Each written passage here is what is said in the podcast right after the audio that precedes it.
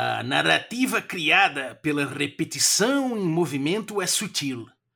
Ela talvez não seja tão explícita quanto as narrativas verbais, porém ela pode criar complexidades através de estratégias estruturais que direcionam nossa percepção para alguns momentos-chave, ao invés de outros. A troca entre presentes, passados e futuros através de antecipações, retenções, expectativas, previsões ou representações, desenrola uma teia de significados que não somente fundamentam a percepção do espectador sobre aquilo que está sendo visto, mas também permite a ele continuar os caminhos em sua imaginação. Oi, café? Café com quê? Com Dungeon!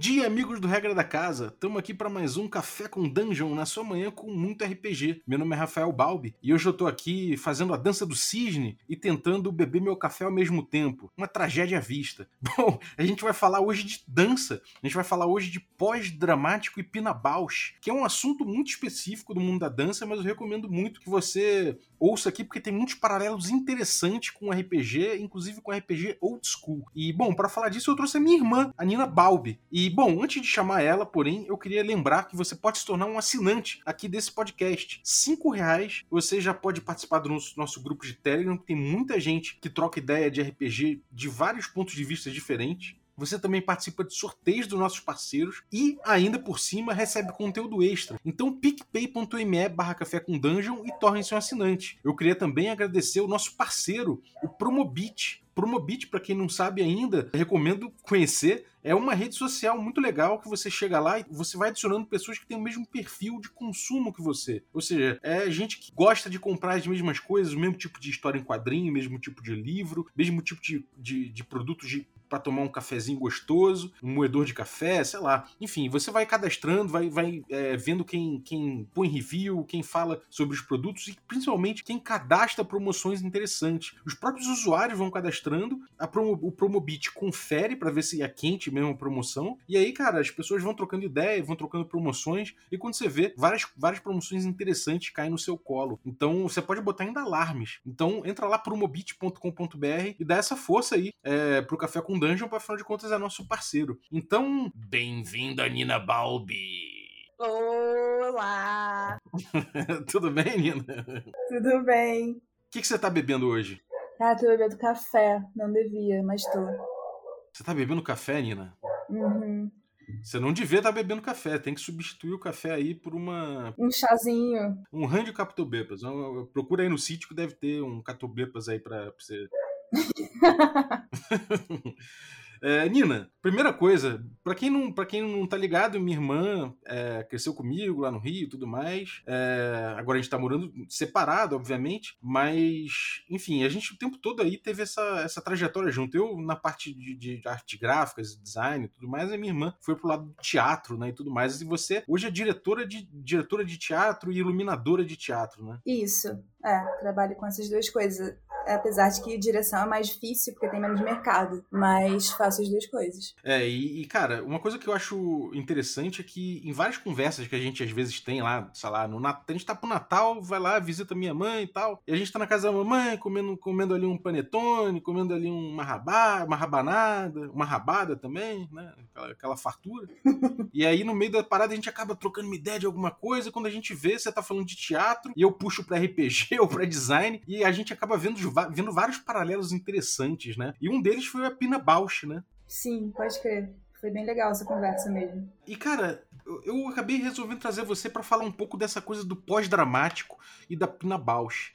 Acho que você podia começar falando aí o que, que é o que, que dentro do teatro é o pós-dramático. Aliás, vamos começar a falar o que, que é drama, só pra gente assentar aqui o termo e pra galera acompanhar a gente. O que, que é drama quando a gente tá falando disso? Olha, drama, eu acho que se, se a gente for pegar assim, academicamente, a gente tem na, na história né, do, do, das artes dramáticas tem várias definições, né, de acordo com o tempo, com o contexto social que aquilo estava sendo debatido. É, hoje a gente pode olhar o drama como uma, um conflito de tensões, né? Um conflito de, de tensões, elas podem ser físicas, ela, né? Do tipo, por exemplo, a lei da gravidade e a gente ficar em pé pode ser um drama. E, ou então um drama pode ser um texto, um texto que apresenta uma, uma história. E aí o herói dessa história tem um chamado e, e aí tem vários, tem, tem vários obstáculos. E isso também se, se conforma como um drama. Então uma drama, um drama é sempre, é sempre um conflito de tensões. É alguma coisa que quer em alguma direção e que tem um obstáculo ali. Pô, isso é muito doido. É, essa coisa da tensão, né? Em design a gente estuda também a, a linha, né? E, e determinadas orientações da linha, a gente percebe ela com, com tensão justamente porque a gravidade quer derrubar. E a, gente, a nossa cognição funciona dessa, dessa, forma. Isso é muito doido.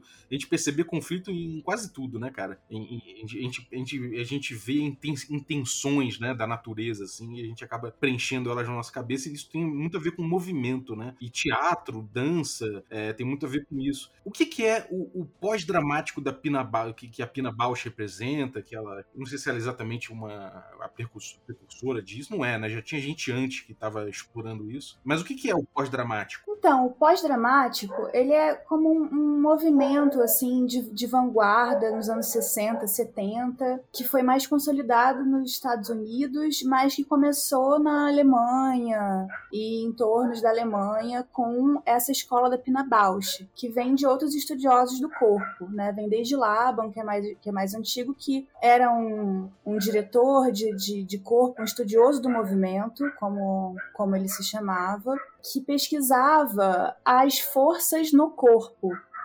Né? Então ele pesquisava assim, chama o estudo dos esforços que ele fala que todos os movimentos do mundo se dividem nesse estudo dos esforços, que é a relação com a gravidade, a relação com o fluxo, do tipo pode ser um fluxo contínuo ou um fluxo interrompido de movimento, tá com peso, né, um movimento pesado, um movimento leve, um movimento reto, um movimento curvilíneo.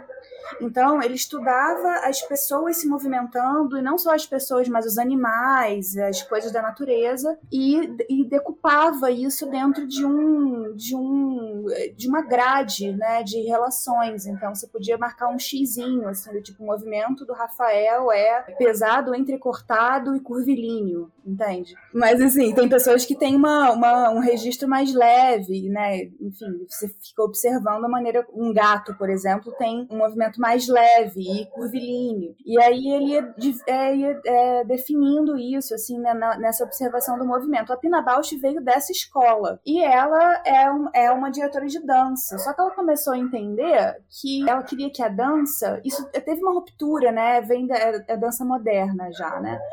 e que se a gente pega o balé, esse negócio da gravidade que a gente estava falando é interessante, porque o balé, ele é uma, o balé clássico, ele é uma negação da gravidade o corpo dos bailarinos é todo deformado, né? Porque eles estão o tempo todo negando a gravidade. O pé das bailarinas, já viu essas fotos? Sim, joanetes e não sei o quê. É, joanetes, e os bailarinos têm que parar de dançar com 30 anos, porque é um esporte, né? É uma, uma atividade física muito prejudicial ao corpo, porque ele está negando aquela, aquela força constante ali. Então é, é como um, um, um esporte de alta. De alta performance, né? É, alta performance, que as pessoas têm que parar com, com 30 e poucos anos, porque senão elas vão se quebrar todas. E aí, é...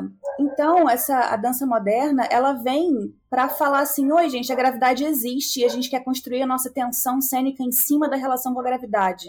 Então, a dança moderna começa a fazer outros movimentos, movimentos de pêndulo, movimentos que vão ao chão, quedas, enfim, começam a entender que a gravidade faz parte do drama físico real e trabalhar com isso como um elemento cênico. A Pina Bausch vem dessa, é, é, vem dessa, dessa onda, dessa, dessa escola, e começa a flertar com o teatro no sentido de, do, da produção é, do, dos signos cênicos dela virem das perguntas que ela fazia aos dançarinos dela. Então, a pessoa começa começava a tentar responder a partir do corpo aquela pergunta que ela fazia em relação à infância, ou em relação a um sentimento, a uma memória. E você sair da dança, né? Ela vem da dança e vai caminhando para encontrar o teatro no sentido de trazer narrativas para aquele corpo, não reproduzir aqueles passos do balé clássico, mas produzir narrativa, aquele corpo produzindo uma narrativa livre, tentando dar conta de uma, de uma narrativa interna a partir do movimento, esse encontro se chamou dança teatro. E foi ela que estreou o dança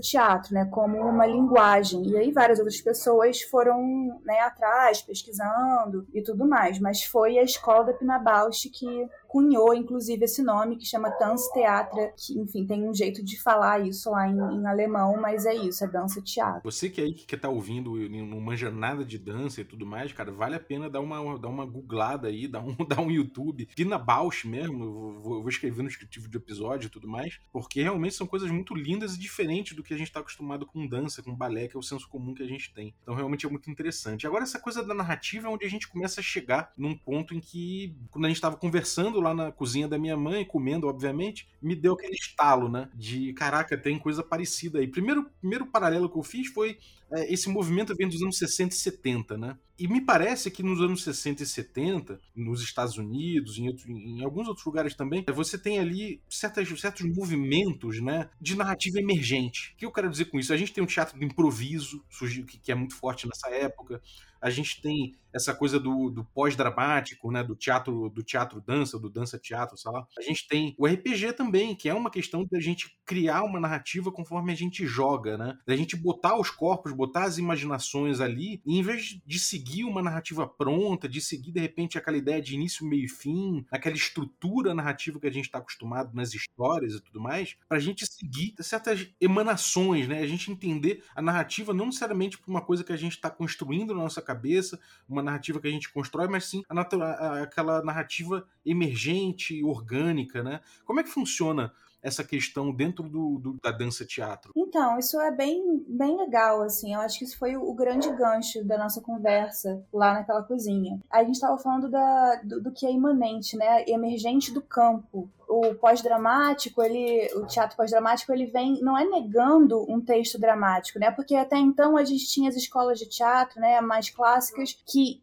faziam encenações do texto dramático que do, dos, dos dramaturgos, né? A gente pegava o texto, ia lá, estudava aquele texto, montava aquele texto, encenava aquilo. E aí, nessa, nesse, nesse período de 60, 70, é, um pouco antes disso na Europa, mas 60, 70, que foi a escola mais forte que foi nos Estados Unidos, começou a se pensar assim, em querer que a, que a construção da encenação fosse mais uma, uma atividade presen da presença que contasse mais com o campo do, do, do atual, né, do tempo atual, daquelas pessoas, as pessoas estavam fazendo aquela encenação, dá mais valor a isso do que ao texto. Então, nessa época, tem vários outros, por exemplo, tem várias releituras de, de Shakespeare, por exemplo. Né? Rainer Miller foi um cara que fez, tipo, Hamlet Máquina, enfim, foi, foi pensando outra, é, foi como absorver né, esse texto produzido em outro tempo para o tempo atual. E isso criou várias deformações no texto. Por essa onda da gente é, pensar mais a presença né, e, e, a atualidade, o campo, a imanência do, do drama e menos o, o texto como um ditador né, que vem de longe, começa-se a pensar em, nessa produção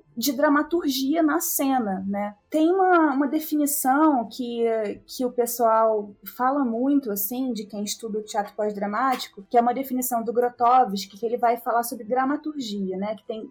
Grotowski é um nome muito bom, cara. Vai ter um mago chamado Grotowski na minha próxima aventura. Foi mal, Nina. Grotowski é muito bom, né? Tipo, Grotowski. Grotowski.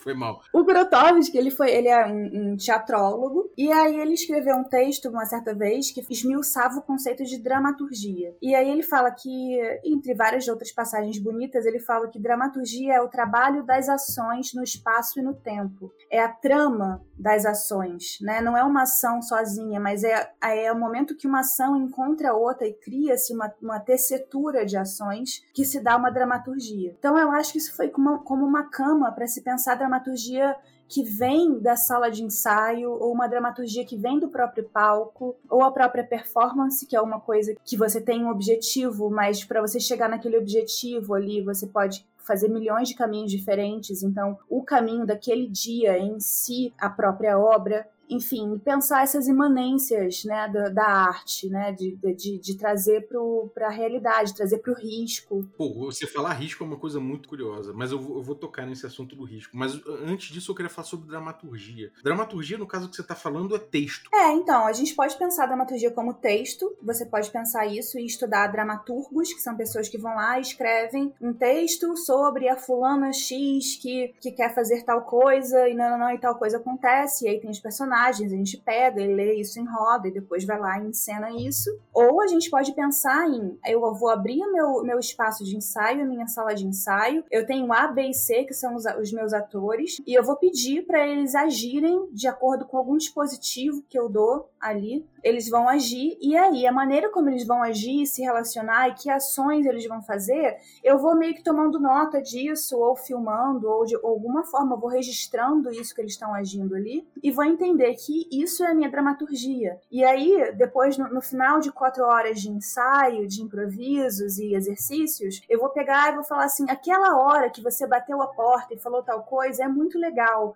então guarda isso, isso é um material. E aí eu vou falar pro outro: aquela hora que você falou pro fulano tal coisa foi muito legal, esse texto aí, vamos escrever, escreve ele quando você chegar em casa e ele vai ser o nosso material. Então, é uma maneira imanente de lidar com essa dramaturgia. E aí, ao longo desse processo, eu vou, eu como diretora e chama dramaturg, que foi é, que não é que dramaturg seria a função dessa pessoa que fica na sala de ensaio capturando os materiais interessantes para depois costurar esses materiais e entregar novamente a esse elenco uma peça que eles mesmos criaram, só que eles não estavam organizando, porque eles estavam só criando. É, um paralelo que dá para fazer isso com, com RPG, que o, o, RPG ele, ele não é um negócio que você vai, vai seguir um script, né? Ele também abandona essa, essa ideia de script. Então você tem ali interações dos jogadores atuando em determinados papéis sujeitos a determinados desafios, a determinados conflitos, e com base nisso você acaba tendo uma narrativa que emerge dali, né? Então essa narrativa emergente que acontece ali, ela não é uma narrativa que vai seguir necessariamente um script, mas vai seguir o que aconteceu na mesa, que a gente fala, né? O RPG ele acontece na mesa. Então é um paralelo também que, no caso, essa dramaturgia, ela acontece no. Ela vem do palco, ela acontece no palco, naquele espaço ali, e não num espaço externo, né? Num espaço de criação que é fora do palco, né? Exatamente. É, começa a se pensar a dramaturgia dessa dos anos 60 para cá, como, por exemplo, é, a iluminação que, que entra no palco é, faz parte da dramaturgia, o espaço em si é um espaço que traz dramaturgia, o ator se relacionando com esse espaço é, é uma coisa que acontece né, na imanência da sala de ensaio e que isso é um dado dramatúrgico também. Então, eu acho que é isso que você está falando, né? Tipo, quando você apresenta um, um lugar, né, um lugar imaginário para essas pessoas jogarem, isso é um dado dramatúrgico. E à medida como essas pessoas vão desvelando esse espaço, vão revelando, né, à medida que elas vão caminhando nesse espaço pela imaginação de, do, do, grupo, isso é uma, uma dramaturgia que está aparecendo dali, né, da criatividade de vocês em grupo ali. Uhum. É, e, e, aqui nada impede de você ter um demiurg, né, por assim dizer, um, um, alguém que faça parecido, anotando, e muita gente faz isso, né, anota o que acontece na aventura e cria um log, né? Cria uma ata, uma ata não, mas impre, registra impressões do que rolou ali, do que aconteceu, e aquilo pode virar um conto, pode virar uma, alguma coisa assim, pode virar uma narrativa nos moldes mais tradicionais de uma narrativa de alguém que pegou aquela, aquela massa, né? Aquela massa narrativa emergente e transformou numa narrativa tradicional, né? Então aí você passa a explorar artisticamente isso que foi criado ali, né?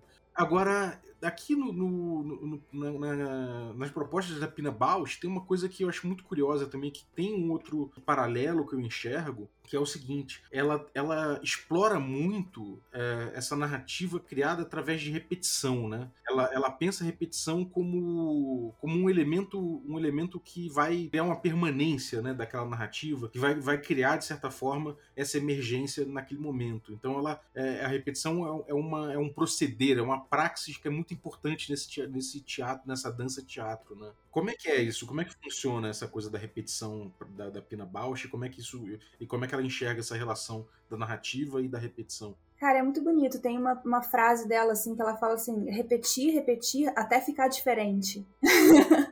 é muito foda, porque eu acho que a repetição é uma. Na, no processo criativo da Pina Bausch, eu acho que talvez ele começa como uma necessidade técnica, porque você vendo um espetáculo da Pina Bausch, você pode achar que aquilo tudo é improviso, mas na verdade aquilo é minuciosamente coreografado. Então, quando eu pergunto, quando, quando ela pergunta para o ator dela como foi a sua infância, e aí ele faz uma frase coreográfica, ela precisa que ele retenha aquela frase coreográfica e ela precisa modelar aquela frase coreográfica no corpo dele. Então, a repetição é a única superfície que ela tem de trabalho, entende? Porque a dança é uma coisa efêmera, né? Se o cara tá dançando, você vê o cara dançando. Se o cara não tá dançando, aquela dança não existe mais. Então, a repetição é como é como se fosse essas é, a oralidade que você tinha que fazer músicas para gravar coisas gravar informações. Eu sinto que na que na no, no, trabalho da Pina Bausch é isso a pessoa ela precisa repetir aquilo porque não há, não há outra maneira de registro que não o próprio corpo dela. Então ela vai aperfeiçoando aquilo e ela isso como é um método de trabalho, né? E aí ela repete aquilo como método de trabalho, método para esculpir aquela coreografia, e ela traz isso para o palco. A gente vê também essas repetições acontecendo. E ela mostra o acontecimento daquele gesto como, como um acontecimento natural. O gesto, um corpo que repete muitas vezes aquele gesto, ele começa fazendo o gesto de uma forma e termina exausto de outra. E isso também é uma. Isso também é uma imanente, é uma dramaturgia imanente, entende? O esforço do corpo, o cansaço do corpo, a diferença do tônus do corpo se dá naturalmente, porque qualquer músculo cansa. Então, e ela tá falando sobre isso também, tá falando sobre aquele corpo que se cansa. E tá falando talvez sobre a gente que tá olhando uma repetição e que, e que se cansa dessa repetição. Eu assisti ao vivo um espetáculo da Pena Bausch e eu dormi. Tipo assim, é uma mulher que eu acho muito foda, eu acho muito foda o trabalho dela, eu fiquei super emocionada, fui vendo no municipal, tinha três horas e meia de dança e eu dormi, sei lá, meia hora, sabe? Porque eu acho que faz parte do trabalho dela colocar a gente numa exaustão daquela repetição. Eu acho que talvez a nossa própria vida coloque a gente na exaustão das nossas repetições. Então eu acho que ela fala um pouco sobre isso, sabe? Eu acho que a repetição ela tem um lugar técnico no, no, na construção metodológica do trabalho, mas ela tem um lugar, é, um lugar sensível, né, no que ela apresenta isso para o público.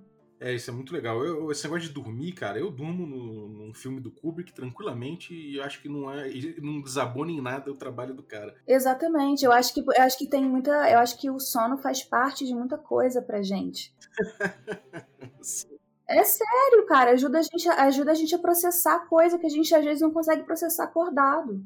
Sim, é verdade. Agora, essa coisa da repetição dela e deixando que isso se que isso evolua e tudo mais, me parece, aí eu posso estar errado, eu queria que você analisasse essa ideia, é de que talvez isso gere uma certa estrutura, né? O, o, você acaba gerando uma estrutura a partir dessa repetição, né? Obviamente que essa estrutura tem os seus desencadeamentos, ela tem as suas fadigas, ela tem as suas dinâmicas próprias, né? De acordo com vários elementos de cena ou elementos de uma realidade fictícia que, que, se estabelece e que essa estrutura permite que essa narrativa emergente ela tenha um sentido, né? É, isso é muito foda, cara, porque tem uma tem umas cenas assim, por exemplo, de uma uma mulher que faz uma partitura corporal. Você entende quando eu falo partitura corporal? Frase de movimento, né? É como. É uma frase, só que é no corpo. E daí ela vai lá e ela faz essa frase de movimento numa situação específica. E aí depois muda a situação inteira da peça e ela volta e faz a mesma, a mesma repetição, só que todo o contexto mudou.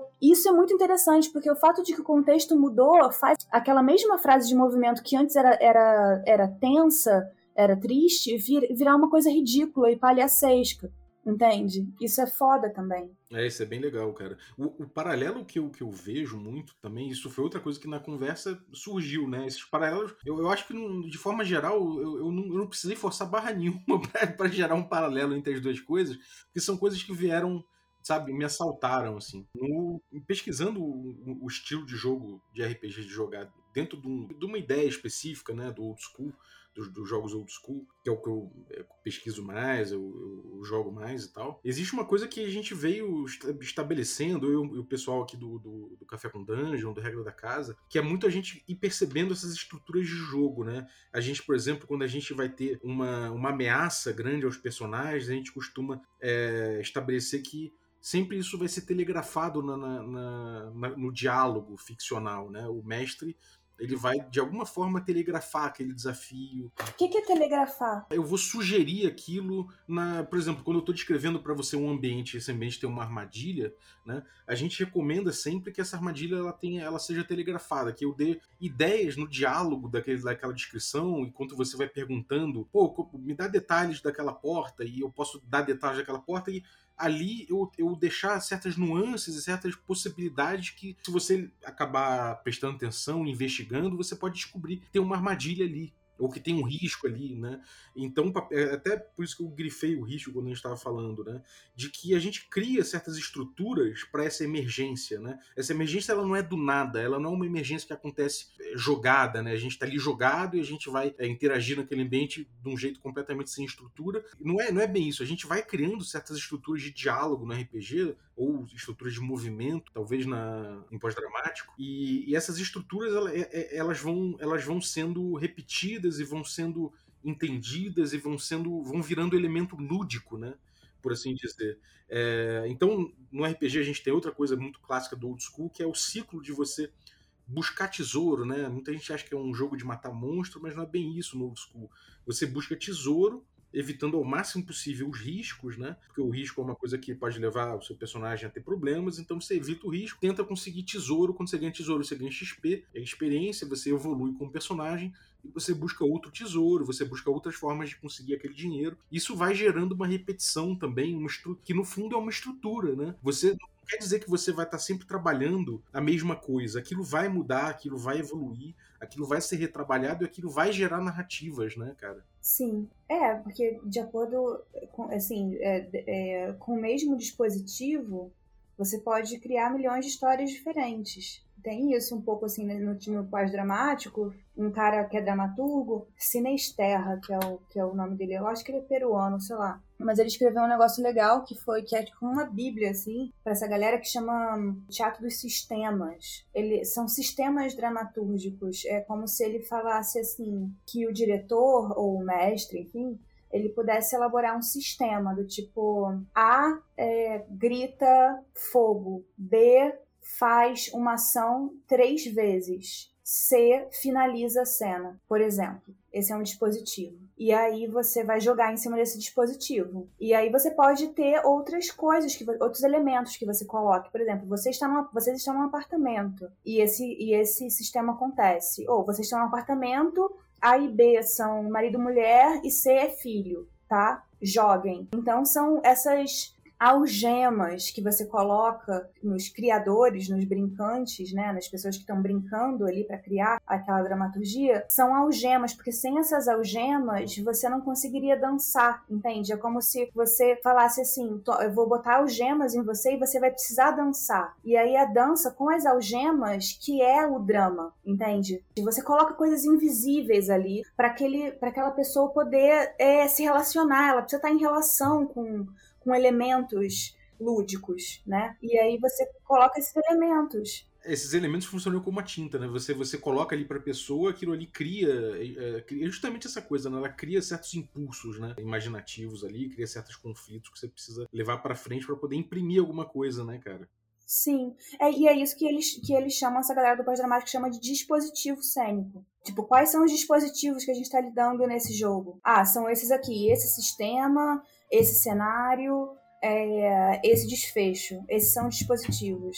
A galera deve estar tá ouvindo aí, deve estar tá me achando que nem aqueles caras que vê o, vê, vê, o rosto de Jesus em tudo, sabe? Mas eu vejo. Mas eu vejo muitos paralelos. Agora eu queria, eu queria perguntar para você sobre a, essa figura do diretor, né? É, como é que é a figura do diretor dentro disso? É, quando você tem um cara que tá escrevendo um roteiro, ele acaba sendo esse, esse demiurgo, né? Ele, ele acaba sendo esse, esse cara que vai, que vai escrever e vai editar como vai ser a, a vida daqueles personagens, os conflitos, como eles vão ser resolvidos, né? Ele, ele tá ditando como é que aquela realidade vai funcionar e que, que, qual, qual vai ser o desenlace daquilo. Ele, em última análise, ele tá botando o destino no, na ponta da caneta dele. Nessas, nessas artes emergentes, por assim dizer, né? Se, se é que a gente pode chamar disso, é, o papel, mesmo no RPG, o papel do mestre, se, ele, se o mestre ele, ele acabar buscando ser esse cara, ele estraga tudo. É, quanto mais ele busca é, pautar a narrativa pronta, né? mais ele estraga, mais ele leva isso aí para um caminho que pode até funcionar, pode até ficar uma narrativa bonita, pode até ficar uma narrativa interessante, mas não é aquela narrativa emergente, é, não é aquela. Como é que você enxerga o papel do diretor, não sei se é o diretor ou se é o, o, o Demiurg exatamente, qual o papel dessa pessoa que está elaborando né, essa dramaturgia? Então, é, começou, começou a se pensar o, o, diretor, né, nessa, nessa mesma época dos anos 60, a figura do, do encenador, que antes detinha todo o poder, é, que era voz hierárquica né, dentro de uma, de uma produção teatral, então as outras é, criações ficavam sob o domínio desse, dessa pessoa que estava na direção. Depois começou a se pensar que o conflito entre criações seria mais interessante, como criar uma dissonância entre linguagens faz com que uma cena seja mais rica do que eu ter só eu como diretora ter a minha a minha linguagem única ali colocada. Então, se, se eu abro esse espaço através dos dispositivos, né, para que outras pessoas, tanto os atores quanto as pessoas, enfim, iluminadores, cenógrafos, é, coreógrafos, dramaturgos, todo mundo que está envolvido naquele processo criativo, eu preciso criar um dispositivo, um campo, para que as linguagens dessas pessoas todas que estão trabalhando possam ser conflitantes. E eu preciso mostrar esse conflito. Eu não vou trabalhar para que aquilo seja uma única, uma única fala. Eu vou trabalhar para aquilo, para que aquilo seja polifônico. É um dos pilares do teatro pós-dramático a polifonia. Você entender que todo que é quando todo mundo fala e quando você engloba o discurso de todos os criadores, que aquilo tem mais vida. Então, é, pode ser estranho, entende? É, é melhor que seja estranho, é melhor que alguma coisa não case 100% porque aí você vai precisar dar mais pirueta é, narrativa e, e estética para que aquilo caiba dentro de uma mesma obra e aquela obra vai ter mais vida pulsante, quanto mais diferença ela apresentar dentro dela. Então eu acho que isso é um paralelo um pouco com o que você está falando sobre a narrativa emergente, entende? Você deixar com que as pessoas criem é, saídas ali, você possa abarcar essas saídas que você não pensava antes, mas que aquilo apareceu dentro da trama. O fato de você conseguir fazer isso, criar uma mesa rica o suficiente para abarcar a diferença, vai fazer com que a trama seja mais viva e mais interessante. É interessante, cara. Muito legal. Acho que o, o mestre, né, do, do, RPG, ele tem que. Ele, ele, assim, ele não precisa, né? Obviamente que a gente pode dizer que o cara pode ser extremamente controlador, ele pode resolver pautar coisas que os, que os jogadores querem. Ele pode até fazer isso, mas ele tá saindo de uma coisa muito específica que é um jeito de produzir diferente, né? Um jeito de você produzir narrativa. Eu não tô falando produzir no sentido necessariamente comercial ou de repente falar, ah, eu vou fazer um livro, nem necessariamente artístico nesse sentido comercial da coisa, mas simplesmente de que o produto do que você tá brincando, do, da, da, interação que você tá propondo, ele vai ser essencialmente diferente por conta de, dessas práticas, né? Então, por mais que você, por, quanto mais você busca se aproximar de repente dessas, dessas linguagens mais tradicionais, menos menos você tem essa, essas particularidades que a gente consegue quando a gente deixa emergir essa narrativa, né? Você acha que isso que, que tem espaço é, é comercial para esse tipo de coisa, ou que isso acaba sendo uma coisa muito artistona, muito um exercício de criatividade e que isso não tem espaço de forma geral comercial? Eu acho que as duas coisas, na verdade, porque existe um lugar da arte comercial que está meio dada, né, e tem um consumo alto, é como se as pessoas se apegassem a uma estrutura possível só, né? Ah, por exemplo, no cinema, a trajetória do herói lá, né? O, a saga do herói, o, a, a- jornada do herói, né? É, enfim, é como se a gente se apegasse a certas estruturas muito básicas, né? É, me traz um pouco aquela coisa de, sabe, criança que gosta de ver o filme várias vezes e tem prazer quando vê pela décima vez a Pequena Sereia fazer tal coisa. Isso é uma coisa importante no processo da criança, né, para ela afirmar a realidade. E eu acho que, que nós, enquanto, enquanto consumidores de linguagem, eu acho que a gente está um pouco nesse lugar ainda, sabe? De, de ter o prazer na repetição, né, dessa, dessas histórias. Então a gente acaba consumindo, eu falo por mim mesma, tipo, consumo muitas coisas já dadas, né? Eu sei como é que vai terminar, eu sei quem são aqueles personagens. É, antes do filme começar, eu já sei, né? Já, antes do livro começar, eu já sei que- que- do que, que se trata, né? Mas as coisas que perturbam a nossa percepção, que fazem a gente mover um pouco o nosso, o nosso ponto de vista e que acabam movendo dentro da gente coisas estranhas, esse é um lugar libertador da arte também, né? Porque é aí que a gente pode criar outros, outros pensamentos e renovar, enfim, renovar a linguagem. Eu acho que é um lugar de liberdade muito importante. Mas ele não é tão consumido assim quanto, quanto a Pequena Sereia, enfim, quanto as histórias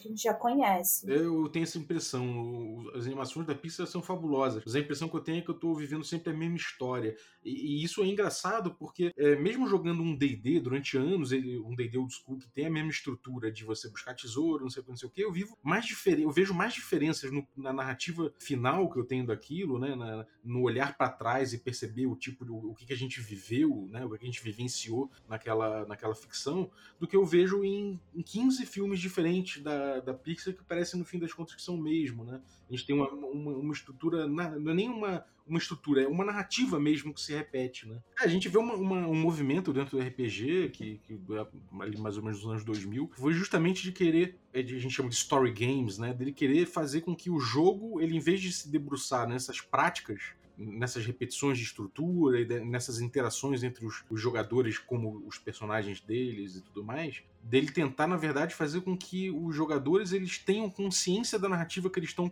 construindo ali. Então o que acontece é que você é, tá jogando e na sua, na sua ficha, em vez de ter os equipamentos do seu personagem, de ter não sei o quê, você tem, por exemplo, pon- pontos de protagonismo que levam você a poder falar, então, vou gastar um, um ponto de protagonismo aqui para puxar uma arma que eu teria, sabe? É, Ou, enfim, trabalhar noções de narrativa prontas ali dentro daquilo. Então a gente acaba gerando uma consciência, é, querendo buscar no RPG, há um movimento de certos grupos de tentar conscientemente construir essa narrativa dentro das formas narrativas, dentro, dentro de estruturas narrativas que já são é, com início, meio e fim, com uma trajetória de um personagem, né? Já pautadas no jogo. Enfim, são só elucubrações aqui que eu tava, tava passando. Eu acho que o, teatro deve ter esses vai e vem, né? Essa coisa de você buscar, às vezes, menos, menos, menos uma narrativa, uma, uma forma narrativa específica e se abrir mais para emergências e em outros momentos você buscar o caminho oposto disso, né?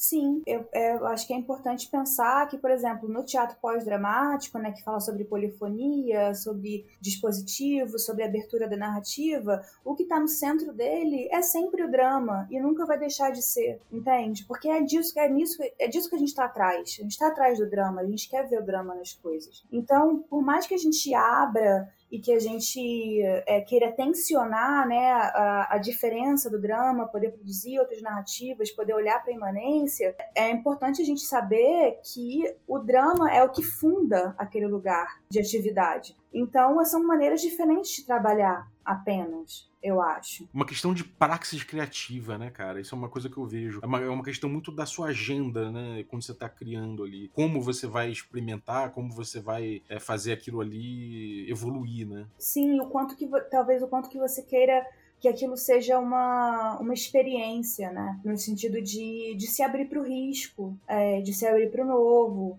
Você quanto jogador, né? Se aquilo foi interessante para você, assim. Sim. É, porque o, o que, que rola, né? Uma coisa em relação a essas escolas que eu falei no RPG, né? A galera do café já tá acostumada com, com essas comparações. Mas uma coisa é a gente acaba tendo jogos em que a nossa agenda é, é superar os desafios que aqueles personagens tentariam superar, né? A estrutura é muito calcada nesse desafio, né? de você vencer o desafio. E ao passo que esses outros jogos que têm uma consciência da narrativa que tá, estão criando, né? O jogo passa a ser uma questão de construção de personagem personagem, passa a ser uma questão de você entender a, a narrativa que você está criando ali. Então você tem certos focos que mudam, né? Certas questões que mudam ali, que são igualmente válidas, né? Na verdade são pontos de vista, são pontos de partida diferentes é, para construções narrativas. Né? Sim, sim. É, eu acho muito legal, assim, como prática lúdica, essa abertura, sabe? E de repente apareceu uma coisa ali que você não esperava, entende? Apareceu um elemento novo e aquele elemento de repente vira central e nenhuma cabeça ali seria possível de criar aquilo, só o próprio jogo poderia criar aquilo. É, exatamente. Tipo, uma coisa que a gente vê, né? Por exemplo, a gente joga um, joga um jogo clássico de D&D, né? A gente tem muita, muita essa ideia de que a gente tá chegando num clímax quando a gente tá finalmente desbravando toda aquela masmorra e chegando no dragão, né? O nome do jogo, Dungeons and Dragons. E aí a gente tem essa coisa do cara chega ali com o personagem dele até aquele ponto, ele olha e fala assim, bom, a gente não vai enfrentar o dragão agora, vamos recuar, a gente volta pra cidade, a gente descansa um pouco, a gente pega armas específicas, a gente faz não sei o que e volta. E aí nisso a gente criou aquela barriga, né? Aquela barriga narrativa. Que muitos jogos tentam resolver, né? Eles tentam criar estruturas que levem você a não ter esse tipo de coisa. Ou seja, eles vão trabalhar para que eles gerem mecanicamente, né, no, no jogo, para que eles tragam ideias dentro do jogo que façam que você não tenha que passar por esse momento em que você estrategicamente tem que dar um passo atrás, porque isso gera, geraria uma narrativa ruim. Mas também quem disse que essa narrativa é ruim, né? Quem disse que essa coisa emergente das vontades e tudo mais, ela, ela é ruim. Ela pode dar samba também, ela pode dar narrativa. É só outro tipo de narrativa menos convencional, talvez, né? Sim, exatamente. E às vezes ela pode ser, enfim, é isso, né? Do tipo, são coisas que. diferenças que a gente suporta ou não suporta. Tipo, às vezes a gente não consegue suportar uma diferença narrativa ali e a gente. Na, na nossa vida mesmo, é, a gente vai ter que repetir.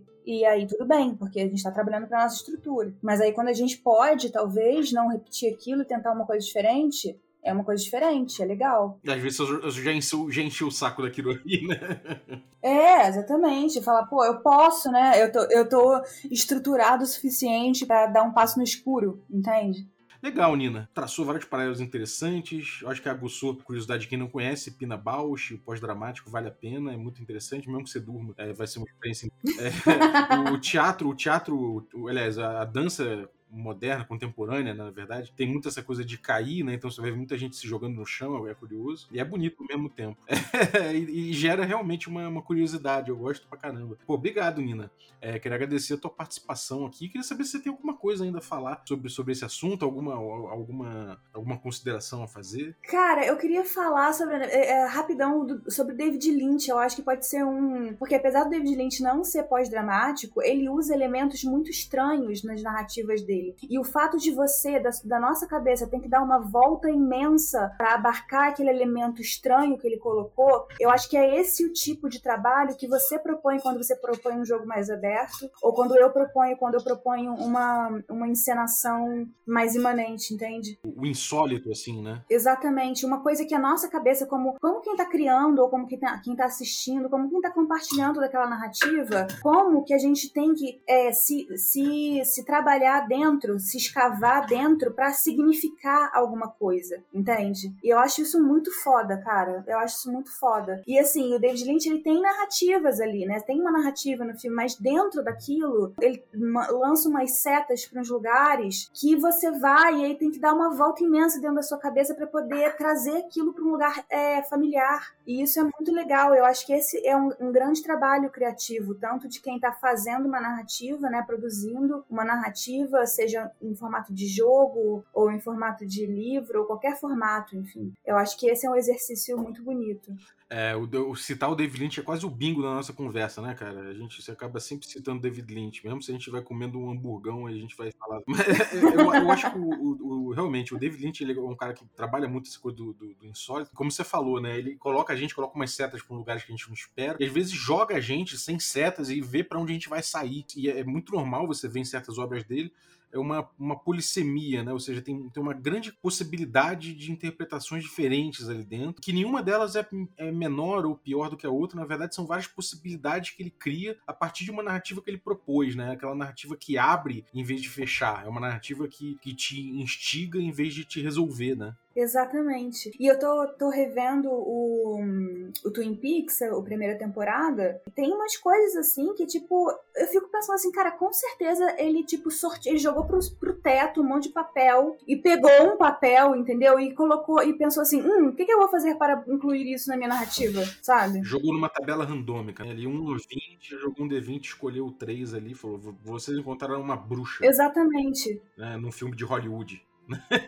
Exatamente, é muito foda isso. O, pra quem não sabe, o David Lynch ele é autor do Twin Peaks, né? Tem uma temporada nova no Twin Peaks na Netflix, mas tem as antigas que são ouro. E também ele tem outros filmes, como o Império dos Sonhos, como Roland Drive, e outros filmes, Cidade dos Sonhos, isso. E Império, sei lá, tem outro que é Império de alguma coisa. Mas enfim, você tem ali é, filmes que são. que ele mexe o tempo todo com, com símbolos e com narrativas diferentes. Vale muito a pena, mesmo que você durma também. É, é, completamente possível de dormir no filme do David Lynch, mas não é nada ruim, você vai ficar instigado de ver, eu tenho certeza. É, recomendo muito aí o Mulholland Drive, o Cidade dos Sonhos, que realmente é uma, é uma loucura, mas cada um vai vai ficar instigado e dar uma interpretação interessante. O Twin Peaks também é muito bom. E tem o. Como é que é o nome daquela das estradas? Lost Roads, né? Estrada Perdida, talvez. Ele simplesmente muda os personagens, né? Ele, ele muda os atores dos personagens ali, você não sabe o que aconteceu exatamente. Mas enfim, é muito interessante, eu acho que vale a pena dar uma conferida. Muito bom, Nina, muito bom. Agora conta pra galera o que você tem aprontado aí. Tem, tem um. Quer vender aquele Vectra? Não vou vender nunca esse Vectra, eu vou morrer dentro desse Vectra enterrada. Eu amo ele. Não faz isso, não morrer. Olha que parada mais trágica, cara. Ai, que horror. Vou até bater na madeira aqui. Não foi isso que eu quis dizer, entendeu? Quis dizer que eu, com 90 anos, vou ter o Vectra ainda. Mas aí, conta pra que, que você tem aprontado aí. Conta pra galera. Cara, eu tenho. Eu não sei, tá muito louco, né? Esse negócio da pandemia, porque teatro é uma coisa que depende das pessoas, né? Você tem feito terapia, né? Ter feito umas coisas de terapia, né?